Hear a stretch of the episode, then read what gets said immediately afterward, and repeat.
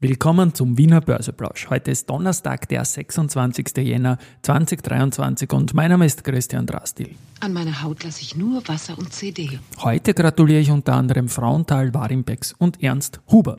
Dies im Wiener Börseplausch mit dem Motto Market and Me. Hey, here's Market and Me. Podcasting for Equity. Freebies for Community.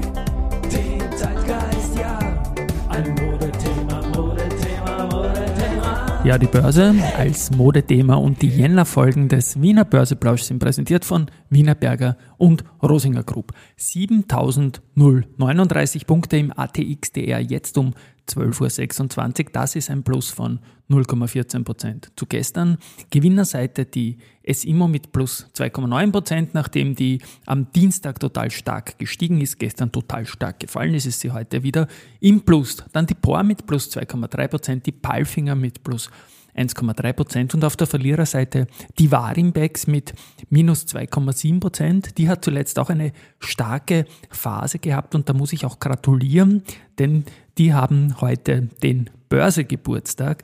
Die sind am 26.01.2007 an die Wiener Börse gegangen. Also wir sprechen von 16 Jahre an der Wiener Börse.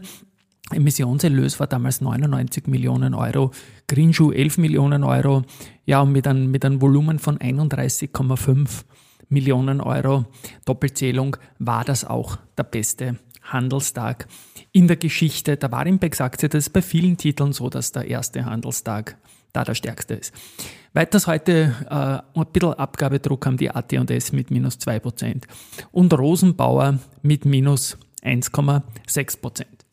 Frauenthal ist gestern, ich habe Fernsehen natürlich nebenbei immer wieder genossen, diese Riesentorläufe am Kronplatz. Und da ist die Julia Scheib aus Frauenthal äh, an der Lasnitz ihre besten Weltcup-Ergebnisse gefahren in diesen Riesentorlauf. Und da habe ich mir gedacht, Frauenthal, Frauenthal, schauen wir mal nach, ob dieses Frauenthal äh, zu tun hat mit der börsennotierten Frauenthal. Ich dachte, dass das so ist und das ist auch so. Ähm, die die Frauenthal-Gruppe, die geht äh, ursprünglich auf die Produktion von Porzellan im Ort Frauenthal zurück, ist mittlerweile ein ganz anderes Unternehmen und hat jetzt gerade an der Börse nach starken Zahlen eine gute Phase. Manchmal vergisst man, dass die überhaupt börsennotiert sind, weil sie sehr, sehr leise sind, aber das Unternehmen selber ist ein tolles Unternehmen. Die Julia Kistner, Kollegin, hat sich äh, für ihren Podcast die Börsenminute angeschaut, äh, Banken aus Europa, die nach Kurs-Buchwertverhältnis sehr billig sind. Und da spiele ich jetzt mal ein und werde die Folge dann auch verlinken und leider auch die österreichische Raiffeisenbank International. Für einen Euro Vermögenswert in der RBI-Bilanz zahlt man an der Börse gerade einmal 33 Cent momentan. Mit Liebesgrüßen aus Moskau. Ja, mit Liebesgrüßen aus Moskau. RBI ist äh, die Aktie, die am deutlichsten über eine MA200 steht. Die hat sie brutal erwischt vor zwölf Monaten. Und ja, kann man natürlich mit Risikohinweis, aber die Aktie, die gefällt mir auch sehr gut momentan. Und das nicht nur wegen des geringen Kurs-Buchwertsverhältnisses, aber vor allem deswegen. Und dann spiele ich noch was ein, und zwar hat mein Kollege Robert Gillinger für den Podcast von Bullen und Bären, den er gemeinsam auch mit der Dadat Bank, mit dem Ernst Huber macht, äh, den Ernst selber gefragt, wie denn das Jahr 2022 für Dadat gelaufen ist. Und wie gesagt, der Ernst ist auch der Broker meines Vertrauens und er sagt Folgendes auf die Frage vom Robert hin. Also zuerst kommt die Frage vom Robert. Ja. Mhm.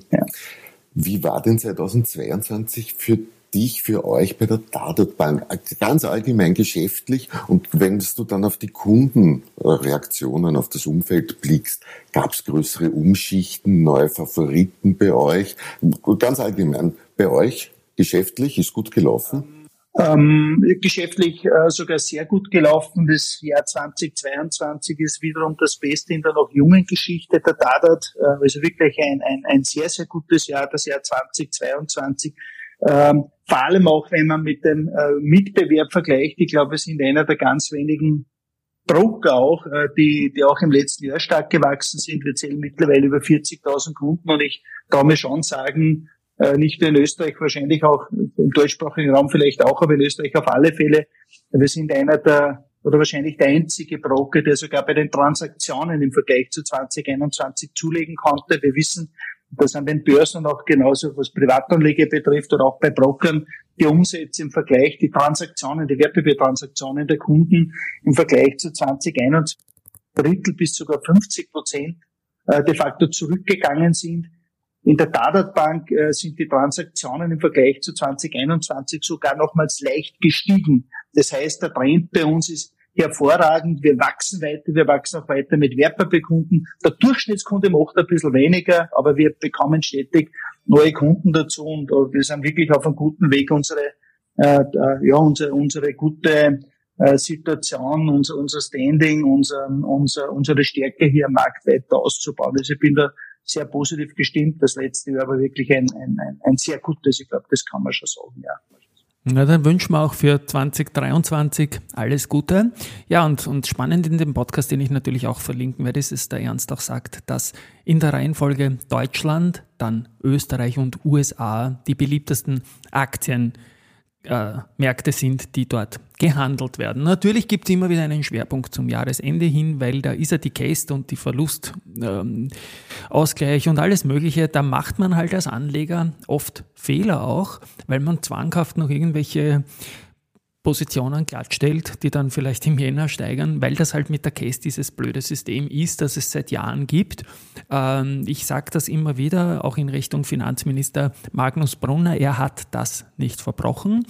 Ähm, unter ihm hätte es diese Steuer meines Erachtens nach nicht gegeben und jetzt liegt es daran, die Grünen zu überzeugen, steht der Tropfen, höhlt den Stein. Aber wie gesagt, das ist so diese Geschichte, die wir in Österreich als Spezifikum haben, dass die Kästin-Anlage Fehler einfach auch treibt. Ich habe heuer jetzt geschaut in die Liste, die Umsätze sind ein bisschen zurückgegangen in Österreich Aktien und momentan ist die Föstalpine ein Solo-Player, wenn es darum geht, welcher Titel mehr durchschnittliche Tagesumsätze bis jetzt hat als im Vorjahr. Und das ist einfach nur die Föstalpine, die hat um ca. 11, 12 Prozent mehr als im Vorjahr. Alle anderen 19 Titel im ATX, DR oder ATX haben da weniger. Und ich habe mich auch lange telefonisch unterhalten mit dem Thomas Niss, der ja bei Sunrise Capital die Standortfonds, die Standortfonds für Österreich und Deutschland managt. Das ist jetzt leider kein Podcast geworden. Wir haben zwar mitgeschnitten, aber es ist einfach nicht podcastfähig und war auch so nicht geplant. Aber da kann man zum Beispiel auch sagen, der Standortfonds Österreich hat im letzten Jahr nur minus 3,8 Prozent verloren und der von Deutschland sogar nur minus 2,6 Prozent. Und im Dreijahresvergleich liegen sie jetzt kumuliert bei 14 Prozent, sowohl in Österreich als auch in Deutschland. Ich werde da ein paar FX-Facetten in den nächsten Tagen noch rausstreichen, die ich mit dem Thomas besprochen habe. Schauen wir mal, wie wir das Ganze journalistisch da verwerten werden. Aktienturnier gibt es auch. Ähm, wir haben das Finale, das wird morgen und also heute und morgen äh, gespielt und morgen entschieden. Also Mittwochschlusskurs bis Freitagsschlusskurs und im Finale des Aktienturniers sind einerseits die FACC, die Unica, Frequentis, Flughafen Wien und Runde 1 ein Freilos hatte und die erste Gruppe brauchte sogar vier Siege. Als Finalgegner der FACC hat die Immofinanz geschlagen, die Palfinger, die Agrana und die POR. Wenn die FACC gewinnt, ist es für die FACC der zweite Sieg und sie würde damit gleichziehen mit Palfinger und Meyer-Mellenhoff. Gut, Warta, da gibt es einen neuen Finanzvorstand, den man gut kennt und zwar von Lenzing und AT&S, wo er ebenfalls CFO war. Das ist der Thomas obendrauf und der wird Finanzvorstand der Warta ab 1. Mai. Evotec Hamburg zwar, aber Österreicher Werner Landtal am Ruder, die kooperieren mit Johnson Johnson bei der Entwicklung immunbasierter Krebstherapien. Gut, Jobs habe ich auch wieder unter börse-social.com slash jobs und da haben wir jetzt neue Jobangebote von unseren Partnern zum Doppel, Unica und Sportradar. Und finally Research. BNB Paribas Exan bestätigt Föstalpine mit Outperform, erhöht das Kursziel von 32 auf 39 Euro. Ähm, auch die erste Gruppe wird sich von dem Institut angeschaut, das ist Outperform und es geht von 46 auf 47 Euro. Die Deutsche Bank hat sich die RBI angesehen, sagt halten wie vorher, geht mit dem Kursziel von 14 auf 15 Euro. New Ways bestätigt die Kaufempfehlung für Rosenbauer und reduziert das Kursziel von 54 auf 53 Euro.